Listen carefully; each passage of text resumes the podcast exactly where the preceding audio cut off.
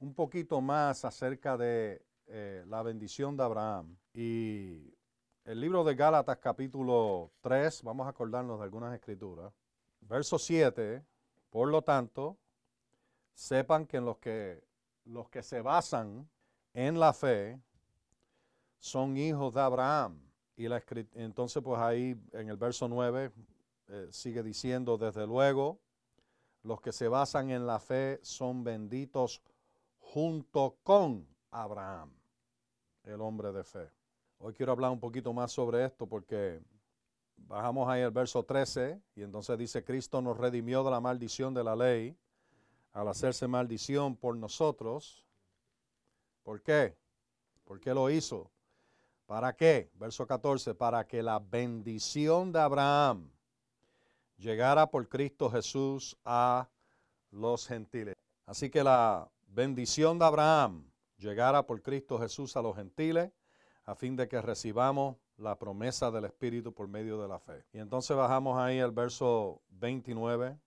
Ya que son de Cristo, ciertamente son descendencia de Abraham, herederos conforme a la promesa es bueno ser heredero de Abraham. Es extraordinario de que esta bendición ha perdurado la historia, ha perdurado a través de los siglos. No fue una bendición de, para él y su grupito de Abraham, Isaac y Jacob y sus hijos ahí cercanos, sino que afectó a todos. Eso fue lo que Dios le dijo de que en ti serán benditas todas las naciones. Amén.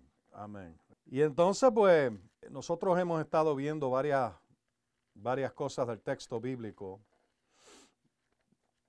Y hoy quería hablar un poquito más sobre esto, porque la, la escritura habla de nosotros seguir en los pasos de la fe de Abraham.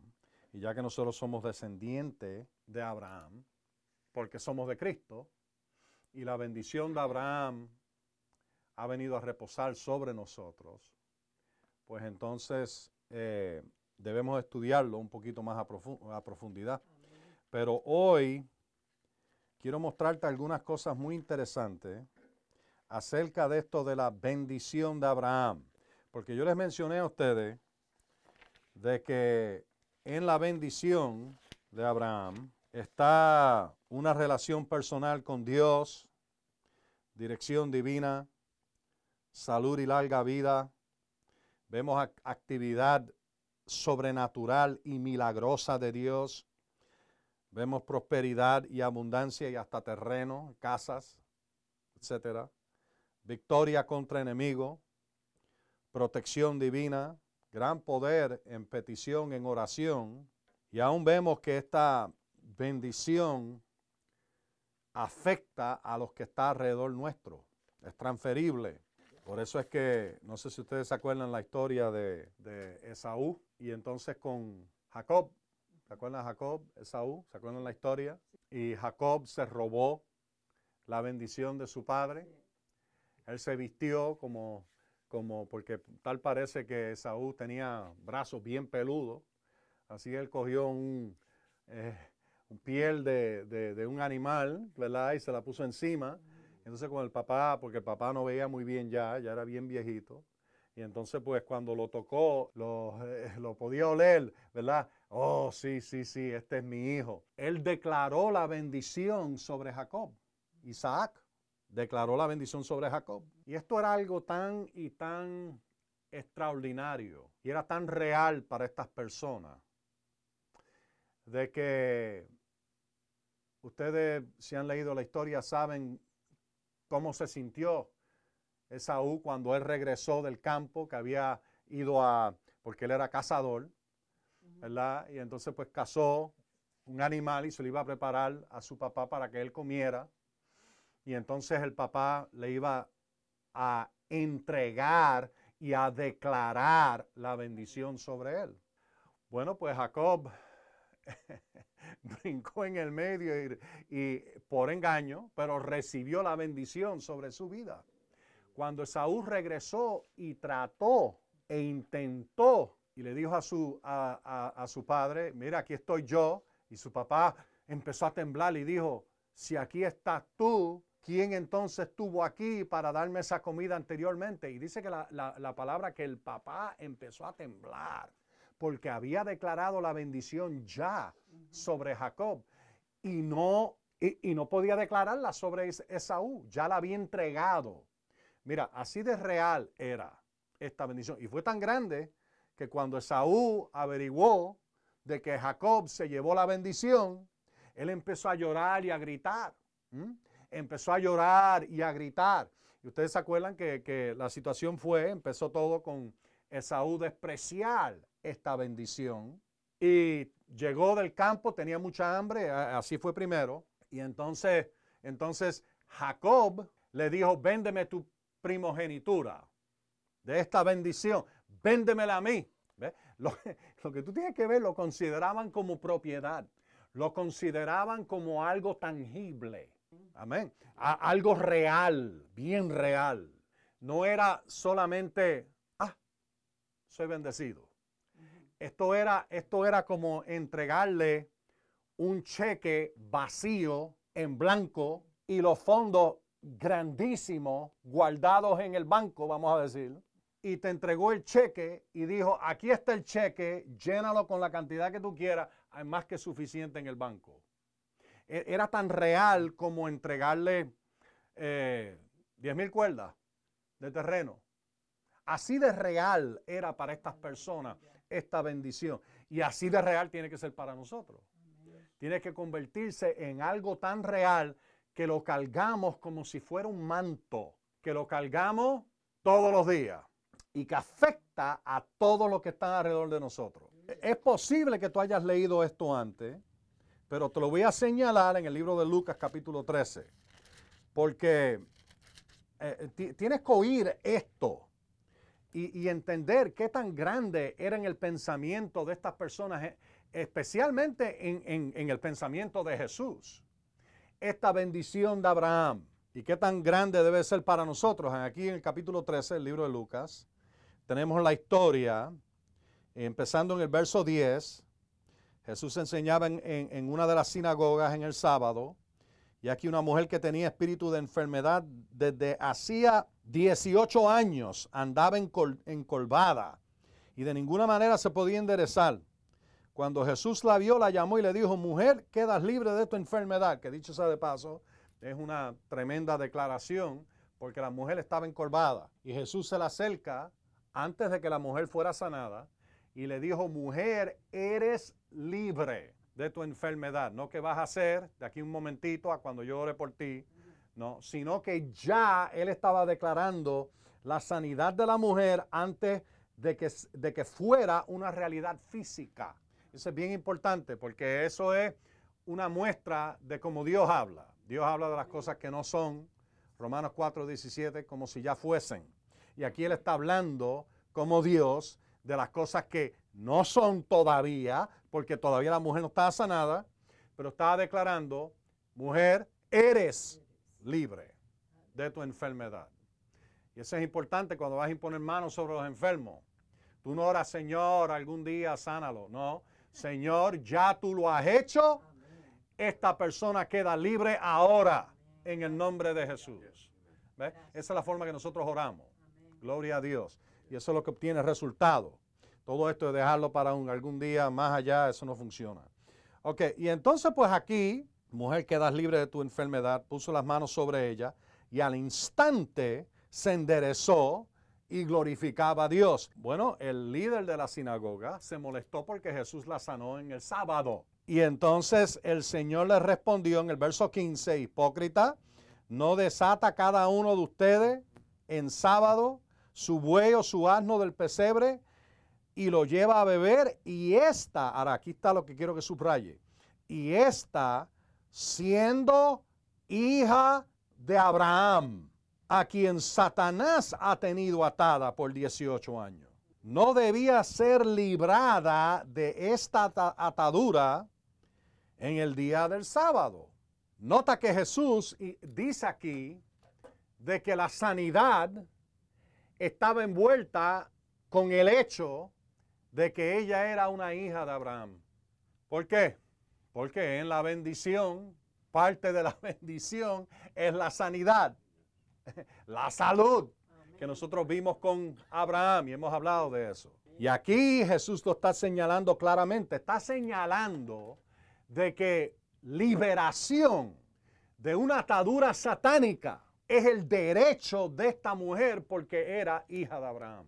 Y la escritura dice, y si eres de Cristo, descendiente de Abraham eres y heredero según la promesa. Y dice, los que se basan en fe, ¿ve? Los que se basan en fe, dice allí en el libro de Gálatas, capítulo 3, estos son hijos de Abraham.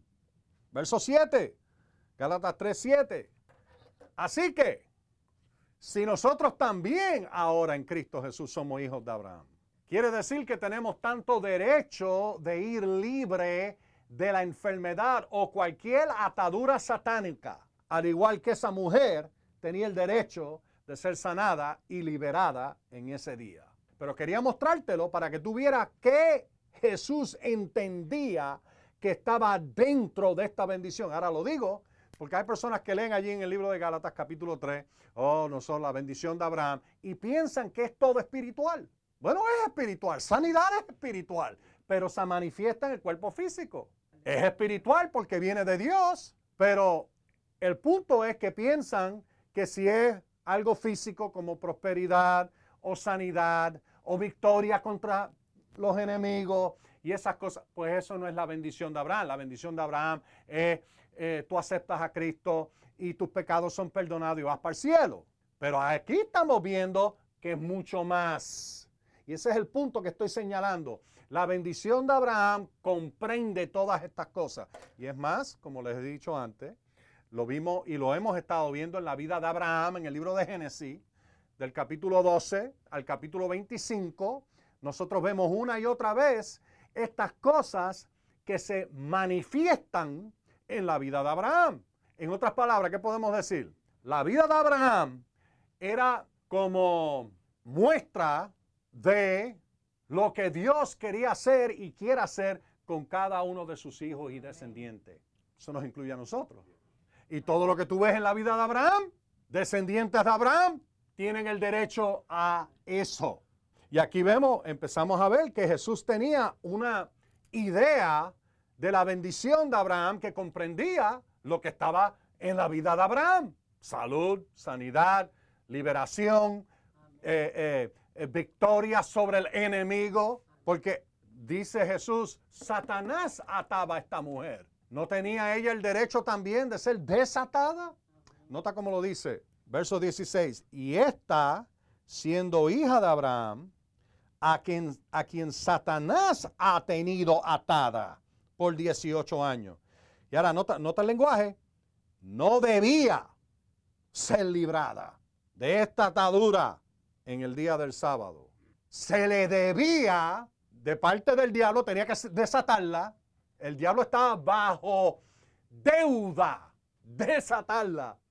Se lo debía a ella. Tenía que ah, irse a correr. es el derecho de esta mujer ser desatada de todo lo que le ataba del diablo. Todo. Amén. Ahora, seguimos ahí en el libro de Lucas. Mira el capítulo 16, porque algunas veces leemos estas cosas y no vemos. Bueno, vete al, al 19 primero. Capítulo 19, el libro de Lucas. Y aquí tenemos la historia de Jesús y el chiquitín que se trepó en el árbol que se llama Saqueo.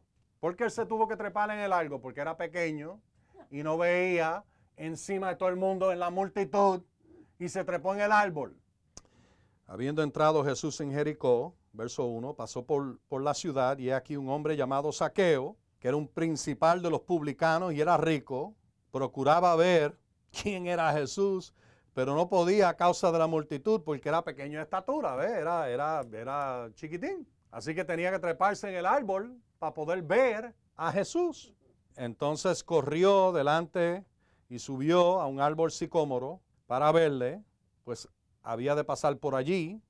Cuando Jesús llegó a aquel lugar, alzando la vista, lo vio y le dijo, saqueo, date prisa, desciende, porque hoy es necesario que me quede en tu casa. Él vio algo en este hombre que el resto de las personas no estaban viendo. Y ahora nota, entonces él descendió a prisa y lo recibió gozoso. Al ver esto todos murmuraron diciendo que había entrado a alojarse a la casa de un hombre pecador. Entonces Saqueo, puesto en pie, dijo al Señor, no, no, nota lo que la presencia del Señor hace con él. Saqueo le dice al Señor, he aquí Señor, la mitad de mis bienes doy a los pobres. Ahora, esto no es algo que él había hecho antes. Esto es algo que la presencia del Señor lo movió a actuar de una manera que él nunca había actuado antes. Y él dijo, yo voy a dar la mitad de todos mis bienes a los pobres. Qué interesante que Jesús no le dijo ahora, eh, como le dijo a aquel otro hombre rico, ¿ah? ¿se acuerda? Le dijo a aquel otro hombre rico, le dijo, tienes que darlo todo. ¿Por qué? Bueno, la diferencia era que aquel otro hombre rico, ¿se acuerdan? Cuando Jesús le dijo eso, él se fue triste por lo que Jesús había dicho. ¿Por qué? Porque tenía muchas posesiones. Las posesiones lo poseían. lo poseían y lo controlaban. Ahí es donde estaba su problema con la codicia. Este hombre no. Este hombre Jesús estaba más que bien con él dar la mitad. ¿Vieron la diferencia? Es igual que en el libro de, los Hechos. Voy a darte un poquito de, de, abrirte los ojos aquí a esto. En el libro de los Hechos, ¿no se acuerdan? Después de ese gran avivamiento, cinco mil personas vinieron al Señor. ¿ah? Hechos capítulo 4, y llegó el momento en que, en que gran poder de prosperidad se desata en la iglesia y empezaron a vender propiedades y traían lo que ganaban con la venta de la propiedad y lo ponían a los pies de los apóstoles. Pero ¿qué pasó? Bueno, habían dos personas, Ananías y Zafira, ¿se acuerdan de Ananías y Zafira? Que tenían una propiedad y fueron y la vendieron y acordaron mentir y decir de que el dinero que están, se quedaron con parte del dinero y decidieron mentir, se pusieron de acuerdo, vamos a mentir aquí, quedarnos con parte del dinero, ir y dárselos a ellos. En otras palabras, representando de que estaban dando la cantidad completa. ¿Y qué fue lo que dijo Pedro cuando primero vino Ananía? Y dijo, ¿cómo es que ustedes se han puesto de acuerdo para mentirle al Espíritu de Dios? Cuando la propiedad quedaba en tu posesión, no era tuya, para tú poder hacer con ella lo que tú quisieras, porque no hizo como este hombre. Bueno, yo estoy vendiendo la propiedad, pero estoy trayendo la mitad. Eso hubiera estado bien con el Señor. Aquí estaba bien con el Señor. El problema era la mentira y la codicia. ¿Me entienden el punto que estoy haciendo? Ok, amén. Ahora, nota que más él dice aquí.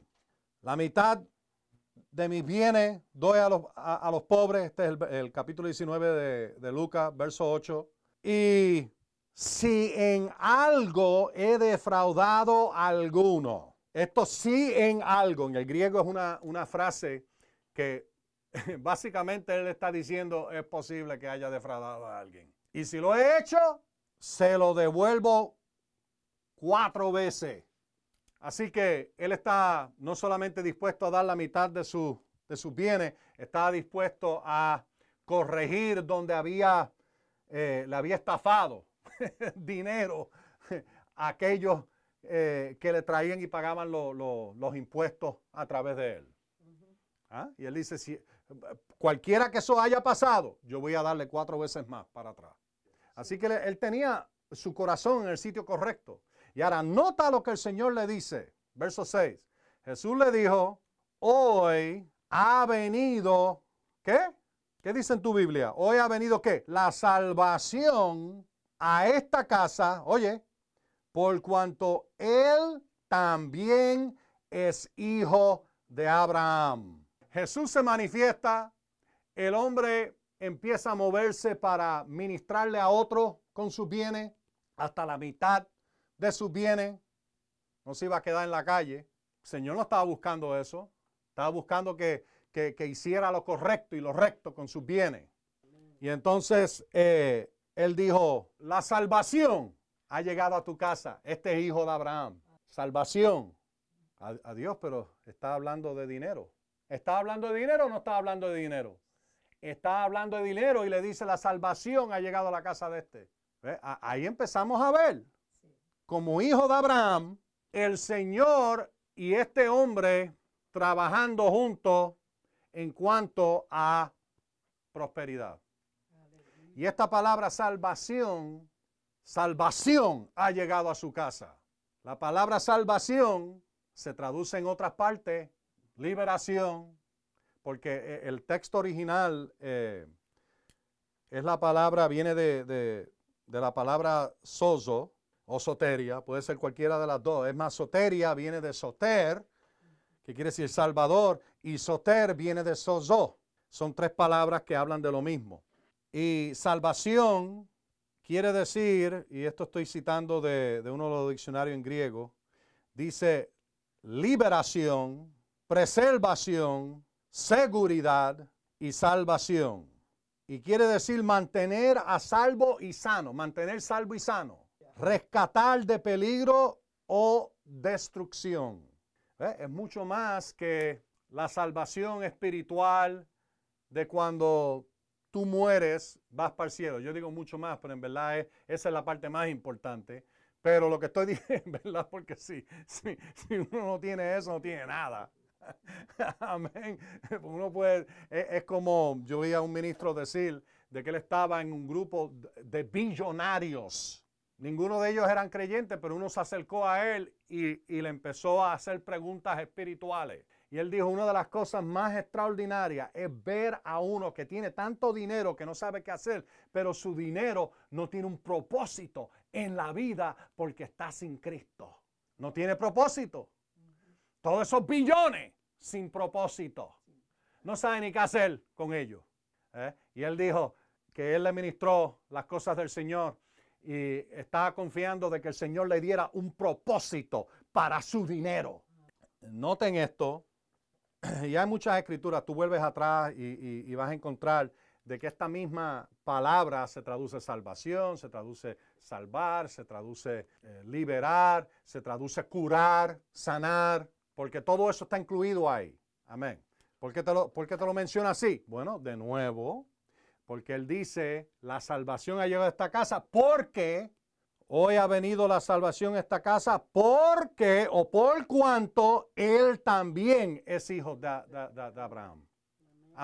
Así que el ser hijo de Abraham lo puso a él en la posición de tener el derecho de salvación y todo lo que se incluye. Notaron que también incluye preservación de peligros. Eso es protección divina incluye salvación espiritual, incluye salvación física, incluye eh, victoria, ser preservado. Eso es bueno, ser preservado.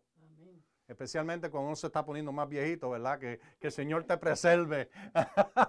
Amén. Te preserva.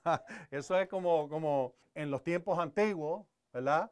Cuando embalsamaban las momias, preservaban, no sé, descompusiera, esa es la palabra, gracias, eh, no se descompusiera el cuerpo físico y, es extraordinario, después de, de 5 mil, 6 mil años, 4 mil años, tú ves retratos de, esas móviles y todavía ves las facciones, ves el pelo y todo eso, porque se han preservado. Bueno, pues ahí no estamos hablando de esto, estamos hablando de la preservación de Dios, que era tan extraordinaria que para Moisés a los 80 fue que empezó su ministerio. Wow. A los 80 años empezó su ministerio y siguió en su ministerio por 40 años. Wow. Gloria a Dios. Yo estaba viendo los otros días de un ministro eh, eh, conocido que acabó de cumplir los 80 años. Los 80 años. Y yo dije, ah, está empezando.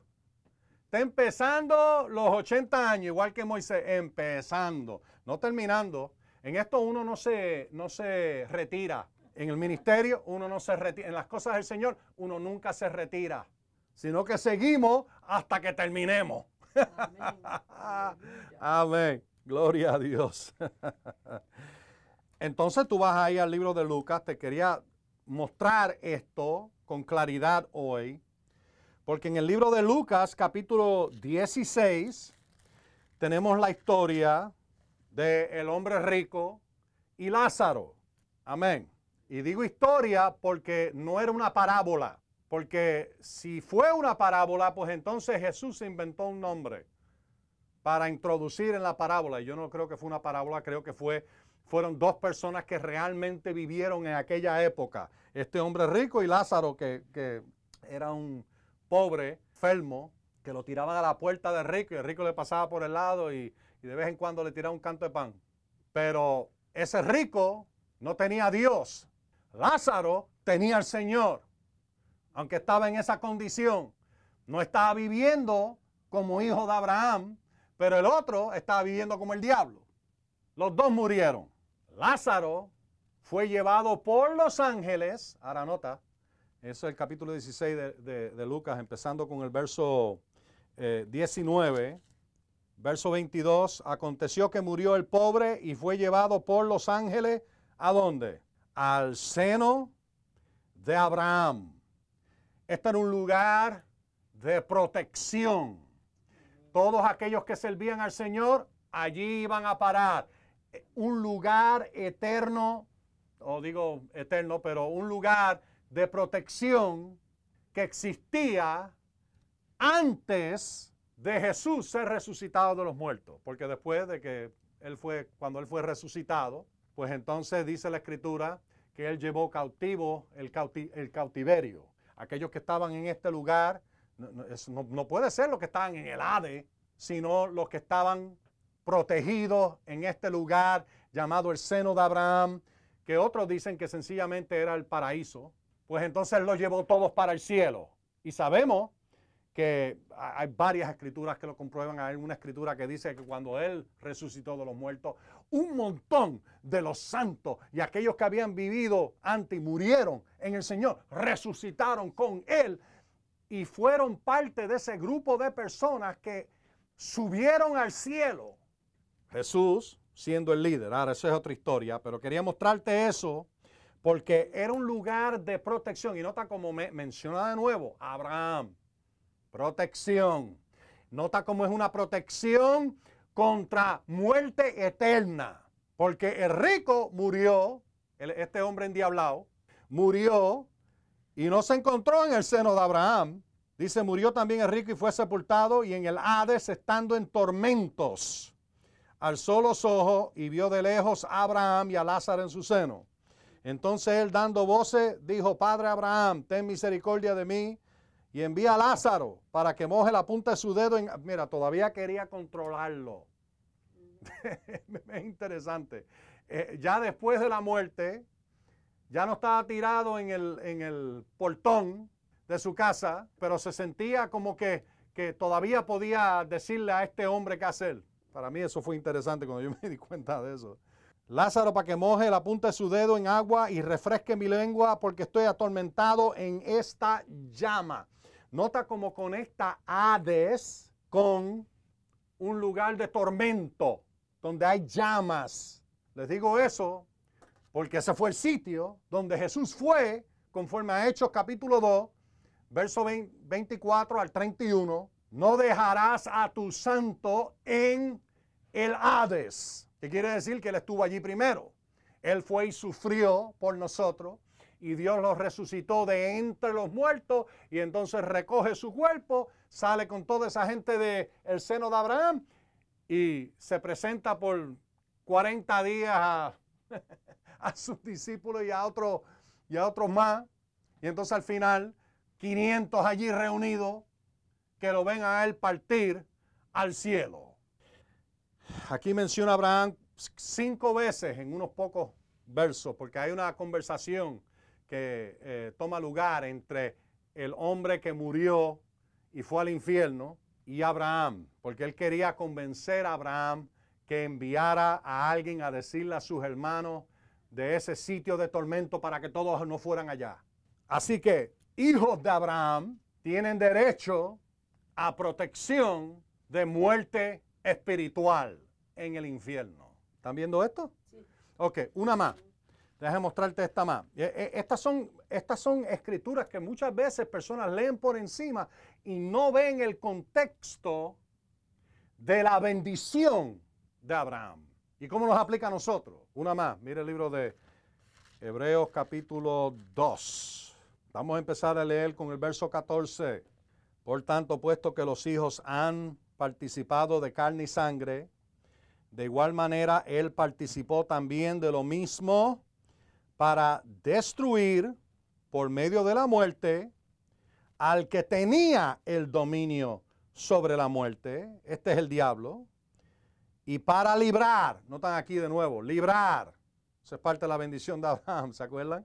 Capítulo 13, libro de Lucas, verso 16, para librar los que por el temor de la muerte estaban toda la vida sujetos a esclavitud. Mira el verso 16. Porque ciertamente él no, esta traducción dice, tomó para sí a los ángeles, sino a los a la, la descendencia de Abraham. Bueno, déjame leerte esto de otras traducciones. Una dice, él no vino para ayudar a ángeles, sino que vino para ayudar a la descendencia de Abraham. Y creo que la del 1960 dice algo similar. Okay, él vino para ayudar. Y esas eh, varias traducciones dicen rescatar. Él vino para rescatar a la descendencia de Abraham. Él vino para darle auxilio, ayuda, socorro. ¿ah?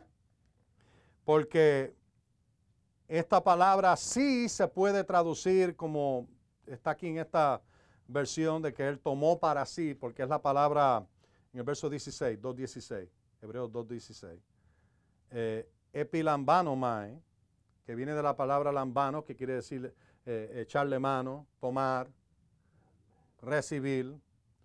Pero literalmente, o vamos a decirlo de esta manera, metafóricamente, esto es lo que dice el, eh, el diccionario griego, dice que quiere decir rescatar de peligro o del peligro, traer ayuda y dar socorro. Ahora puedes ver porque es que algunas traducciones dicen que él vino para rescatar no a los ángeles, sino a la descendencia de Abraham. Eso somos nosotros. Él vino a, a traer auxilio, ayuda, socorro. Y de nuevo, vemos que todo esto está dentro de la bendición de Abraham, porque somos descendientes de Abraham. La bendición de Abraham, somos hijos de Abraham por medio de la fe. Así que esto me pertenece a mí. La ayuda de Dios. Nunca has leído en la escritura que dice, Él es mi ayudador. Él es mi ayudador, nada me faltará. Él es mi ayudador.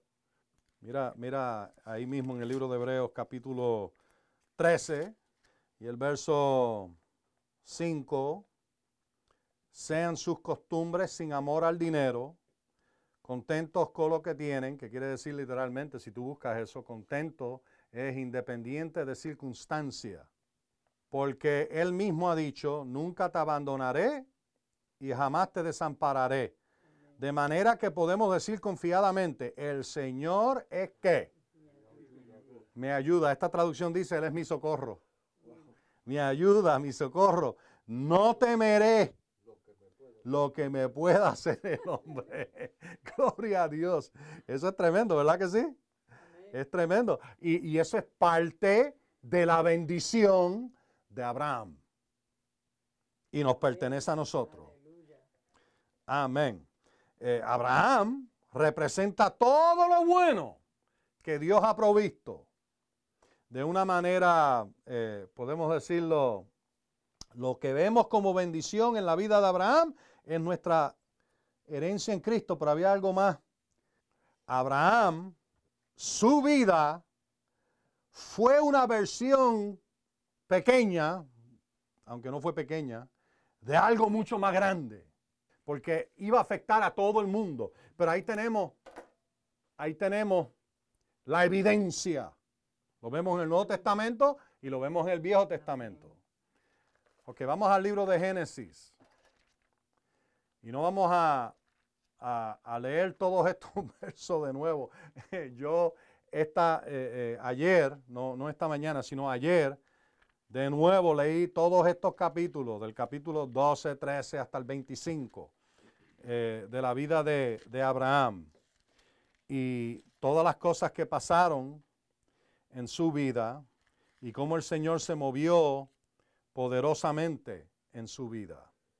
Cómo el Señor lo protegió, cómo el Señor le dio sabiduría de qué hacer, cómo el Señor le dio tierra, terreno, cómo el Señor bendijo a su esposa que no podía tener hijos y ella pudo tener hijos en su vejez, cómo eh, Dios lo bendijo con prosperidad, le dio oro y plata y ganado y un montón de cosas. Y eso fue parte de la bendición. Dios le dijo, yo te voy a bendecir a ti y te voy a, voy a engrandecer tu nombre, que quiere decir que voy a aumentar tu influencia. Y Dios lo hizo. Y se hizo tan grande de que tú lees aquí en el libro de, de Génesis que finalmente un rey, rey Abimelech, verso 22, aconteció en aquel tiempo que Abimelech, este es el capítulo 21, Génesis 21, verso 23, junto con Ficol, el jefe de, su ejército, habló a Abraham diciendo, ahora, antes de seguir leyendo, tienes que entender quién es este hombre. Este hombre no era un seguidor de, Jehová. Él no era un seguidor de, de el Dios Altísimo. Este era un pagano. Y oye lo que él dice. Él dice, habló Abraham diciendo, Dios está contigo en todo lo que haces. Fue tan obvio lo que este hombre vio de que él dijo, Dios es el único que pudo haber hecho esto.